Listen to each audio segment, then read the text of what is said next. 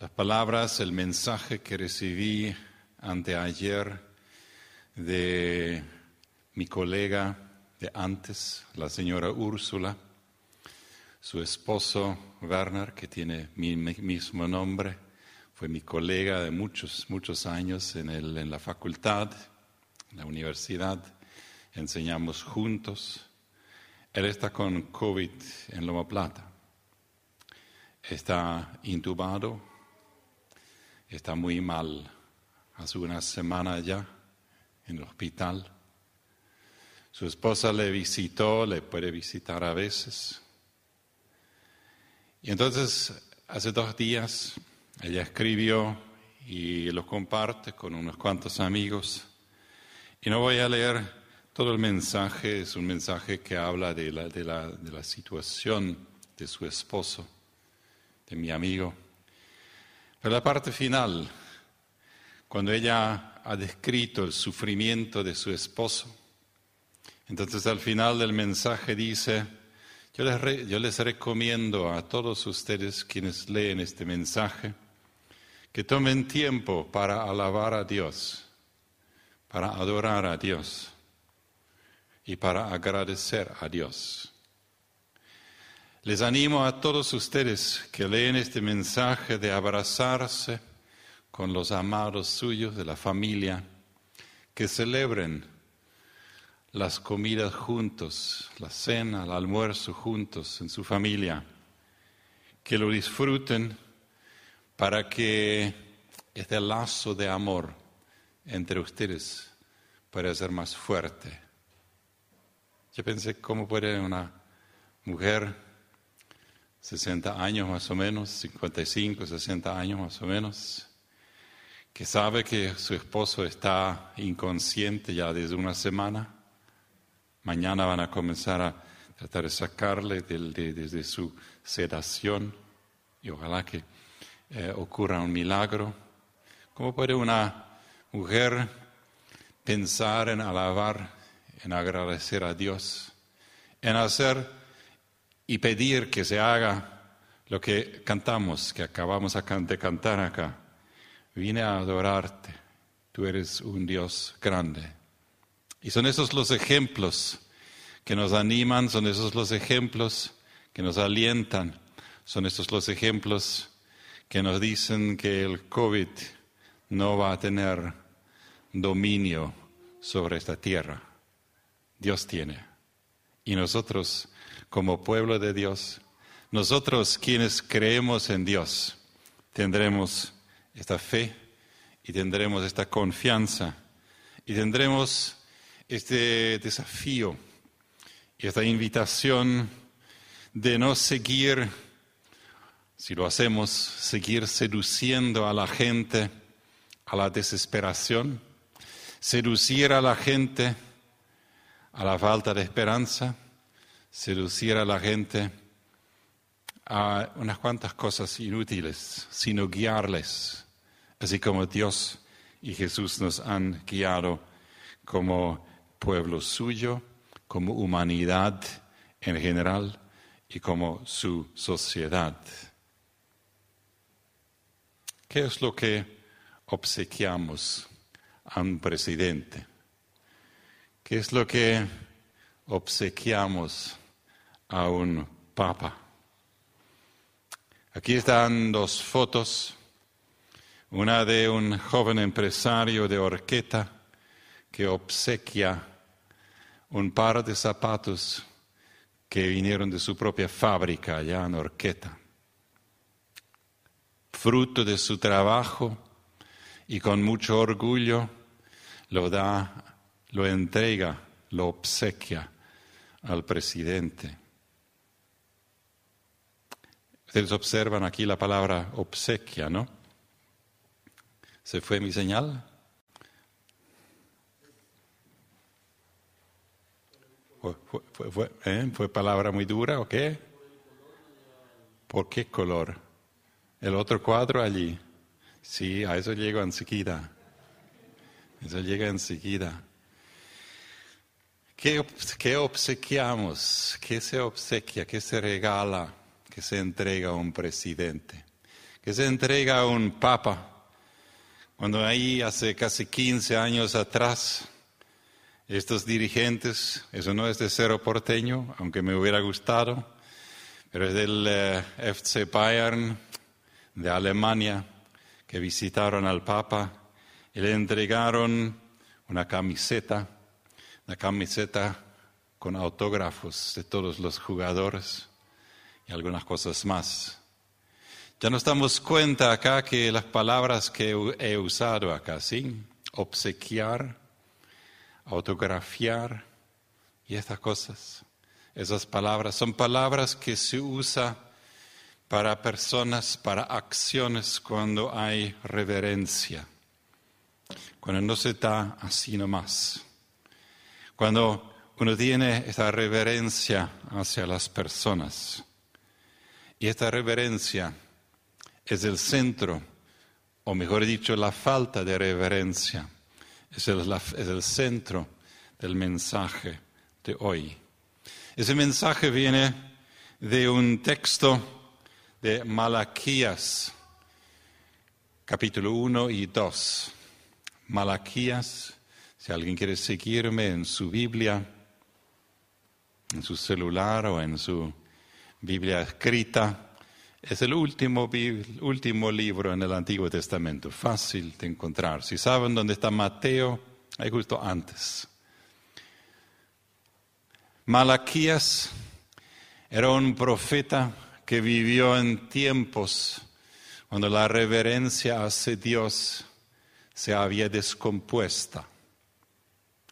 Sí, claro, las, para las personas en aquel entonces, hace 2500 años atrás, aproximadamente 500 años antes de Cristo, el pueblo de Judá, Israel, sí, claro, eh, la gente como de costumbre se fueron a sacrificar a personas, a sacrificar a, a corderos, a no sé qué. Se fueron a escuchar las palabras de los sacerdotes, los pastores, pero su vida, su vida no concordaba con lo que ellos estaban escuchando. Y es peor cuando ellos se fueron a sacrificar una oveja, un cordero, una paloma o algún otro animal como fue eh, mandado, fue, fueron instruidos en aquel tiempo. Entonces miraron su, su eh, grupo de ovejas en casa y buscaron aquel que probablemente iba a dar el peor asado. Eh, quizás con una pierna rota o quizás con eh, no, no, bien, no bien gordito, porque de eso se puede, se puede desprenderse fácilmente. ¿no? Eso vamos a dar en sacrificio. Eso no era era una señal de que de alguna manera la reverencia hacia, Dios había desaparecido. La reverencia hacia Dios había desaparecido. Hoy voy a probar un poquito la paciencia de ustedes, porque voy a leer por seis minutos aproximadamente, no sé si eso les parece largo, un texto bíblico no muy agradable Así que lo digo para que se preparen. Es un texto que es como si alguien golpea con su puño sobre la mesa. Y esto, por lo menos en alemán, significa nada bueno. Significa algo, un profundo enojo, un profundo descontento, una, explosión de emociones eventualmente. Y ahí está Dios, con este enojo, con esta falta de placer con lo que la gente está haciendo. Si me quieren acompañar en la lectura o quizás escuchar nomás y no escuchan mis palabras, pues no son mis palabras, sino son palabras que vienen de Dios a través del texto escrito, bueno, primeramente a través de Malaquías, el profeta, después el texto escrito, y yo soy nada más que un mensajero uno que las lea y ustedes escuchan esa palabra que dice el hijo honra a su padre, el siervo honra a su señor. Ahora bien dice el Señor, si yo soy padre, ¿dónde está el honor que yo merezco? Y si yo soy Señor, ¿dónde está el respeto que se me debe?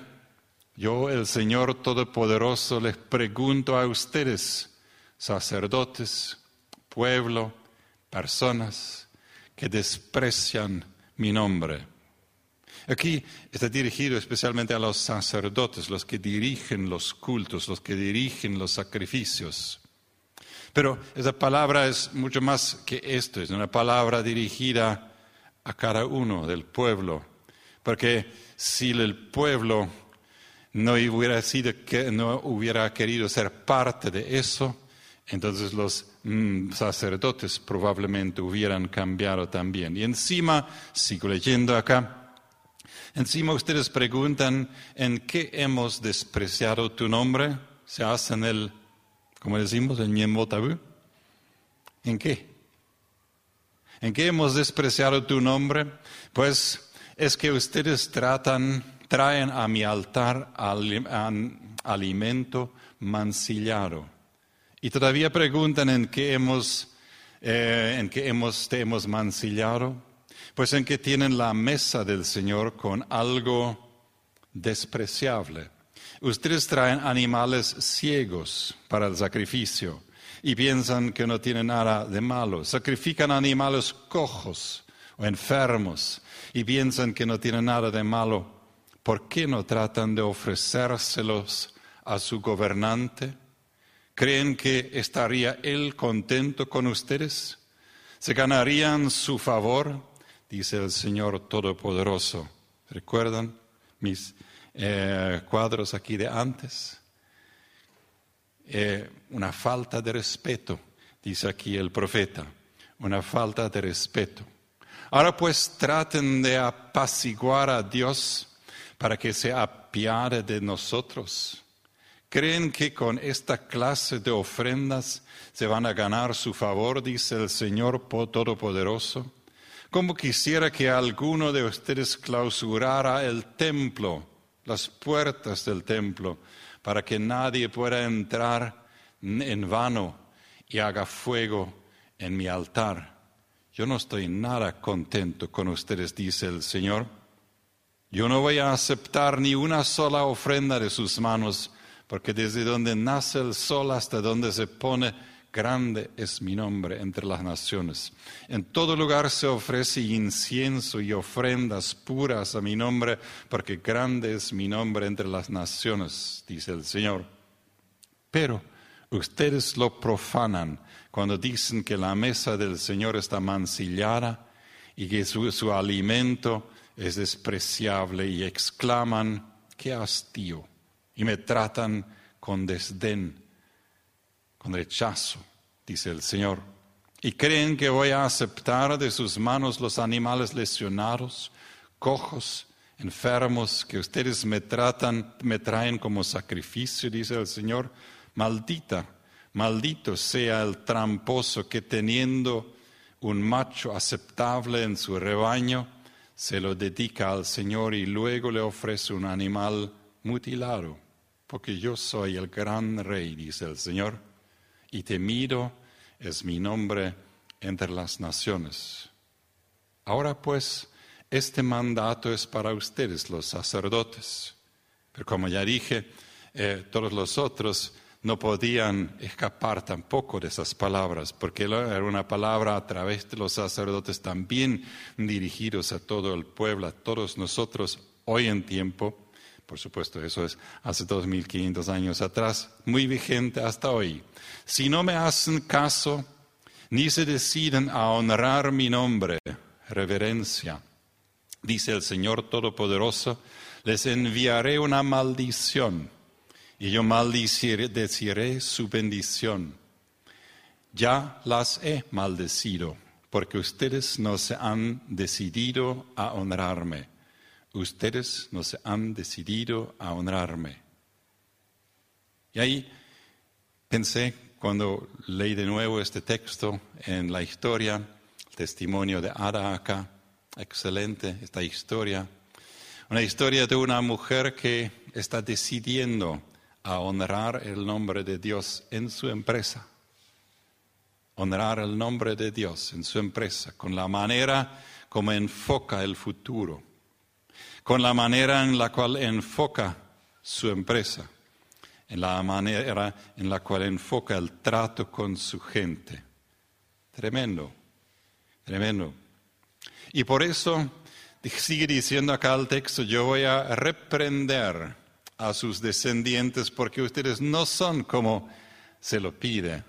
Les arrojaré a la cara los desperdicios de los sacrificios de las fiestas y los vararé junto con ellos. Entonces sabrán que les he dado este mandato a fin de que continúe mi pacto con Leví, el pueblo de Dios. Mi pacto con él era vida y paz, y se las di. Era también de temor, y él me temió y mostró ante mí profunda reverencia. En su boca había instrucción fidedigna, en sus labios no se encontraba perversidad, en paz y rectitud caminó conmigo.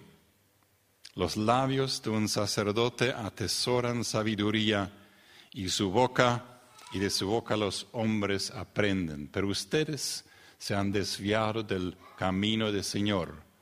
Por mi parte, yo he hecho que ustedes sean despreciables y viles ante todo el pueblo y el juicio vendrá seguramente. Un texto elegí o decidí de leerlo bastante completo acá para que ustedes sientan la dureza, la dureza de esta, ese puño, la dureza de esta mano de Dios, quien tiene este deseo, esta necesidad, pero especialmente el derecho de ser adorado, de ser em, tratado con reverencia. Cuando Dios golpea con su puño la mesa, con este desprecio, con, la, con el desagrado, entonces nos hace recordar que esto es un Dios que a nosotros no nos gusta tanto. Nosotros le hacemos a Dios a nuestro gusto a veces, como un Papa Noel, por ejemplo. ¿sí? Cuando nosotros deseamos algo, le pedimos y entonces esperamos que nos dé. Dios no es así. Yo no digo que Dios no nos provee, Dios no nos da, pero Él no está a nuestro servicio. Él es el Señor. Dios no es como un peluche con quien podemos, que, podemos acariciar y sentirnos bien y quizás entonces dormir un poquito mejor como los niños a veces. No, Dios no es así. Dios a veces es quizás como un juez. Y los jueces son aquellas personas que deciden entre bien y mal. No, realmente no lo deciden, sino ellos deciden si tú actuaste bien o mal. Y si ellos encuentran que actuaste bien, entonces sí, van a eh, disculpar van a liberar. Pero si el juez encuentra que actuaste mal, entonces viene el juicio. Esto es el Dios que quizás a veces no queremos tener en nuestras vidas. Nos gusta más quizás el peluche o el Papá Noel o quizás la imagen de la madre que consuela que es una imagen muy verídica de la Biblia. Pero aquí está Dios como un juez, como un señor de los ejércitos. Probablemente esta foto a la derecha mm, no me gusta mucho para aplicarlo a Dios, ¿no? pero decidí de dejarlo ahí también para animarnos a pensar que Dios no siempre es el agradable, el que hace lo que a nosotros nos da placer. Por supuesto, Dios quiere lo mejor para nosotros, pero también es aquel quien es el juez y quien es el quien exige. Es él quien observa con tristeza que muchas veces perdemos. Hemos perdido como en aquel pueblo de hace 2500 atrás, hemos perdido la reverencia, esta reverencia hacia Dios, pues hemos hecho Dios a nuestra medida y hemos hecho Dios de tal manera, que nos sirva a nuestros propósitos, nos sirva a nosotros. Hemos perdido la reverencia hacia otras personas. Escuché entre líneas cuando Ara aquí estaba hablando de su empresa. Estaba escuchando y estaba viendo y escuchando cómo ella expresó un aprecio hacia ¿cuántas personas? ¿Once? Excelente. Una reverencia, un respeto hacia los empleados, hacia los colaboradores. Creo que tú lo llamaste personal. Son las personas que hacen posible que esta empresa crece y que mejor podemos hacer que tratarlos con respeto, con dignidad. Y esto viene porque alguien te desafió de enfocar tu mirada en un Dios a ser reverenciado, un Dios a ser adorado. Entonces esto cambia nuestra mentalidad también hacia las personas.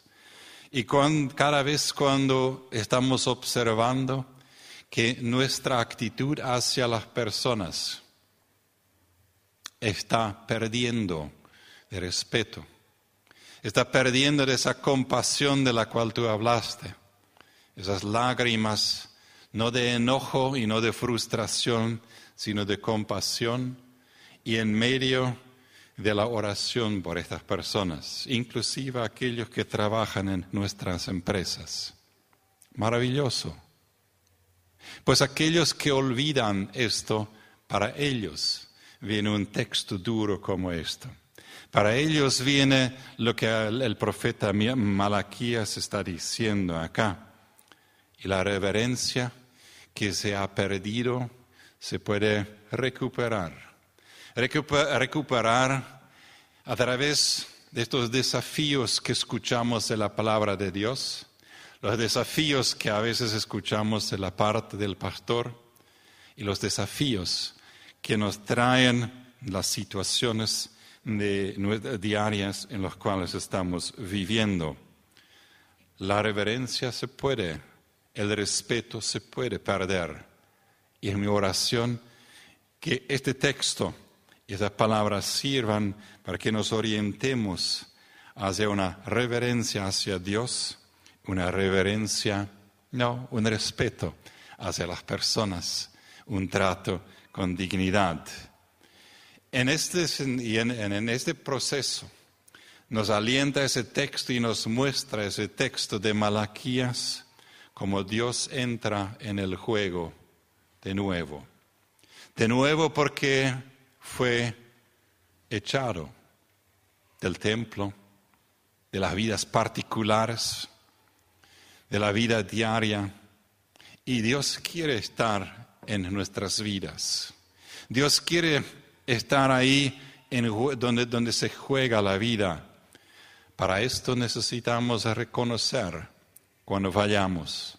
Reconocer cuando le hemos tratado a Dios como un peluche o como un siervo nuestro.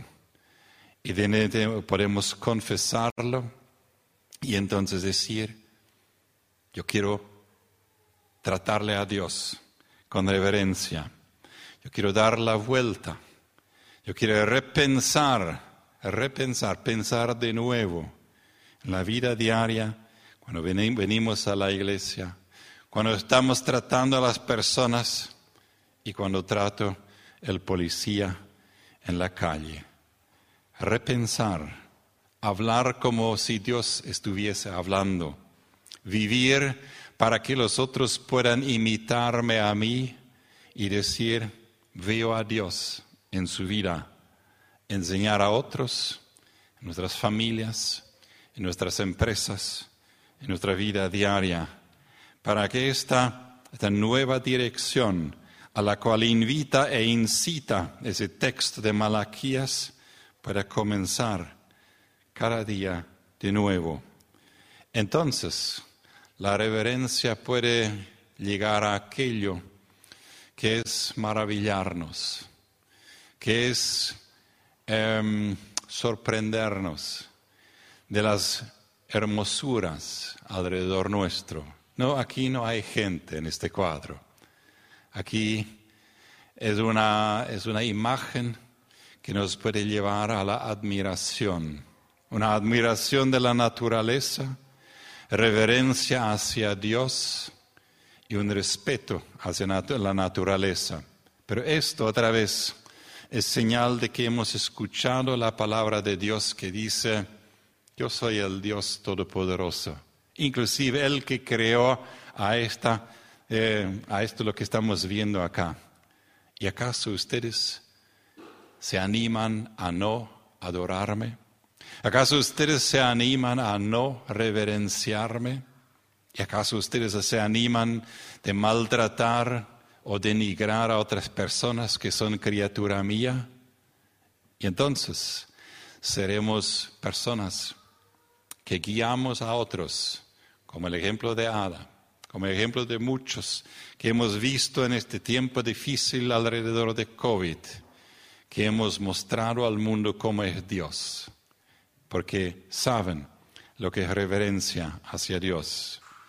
Y entonces no vamos a seducir a otros haciéndoles creer que Dios es como un instrumento nuestro, un peluche o un Papá Noel. No lo es, no lo es. Y Malaquías nos ayuda a conocerle como tal y como vivirlo como tal. Y ustedes darán testimonio de que han entendido esta palabra. A partir de mañana comienza, quizás hoy ya. Que así sea y que Dios le bendiga.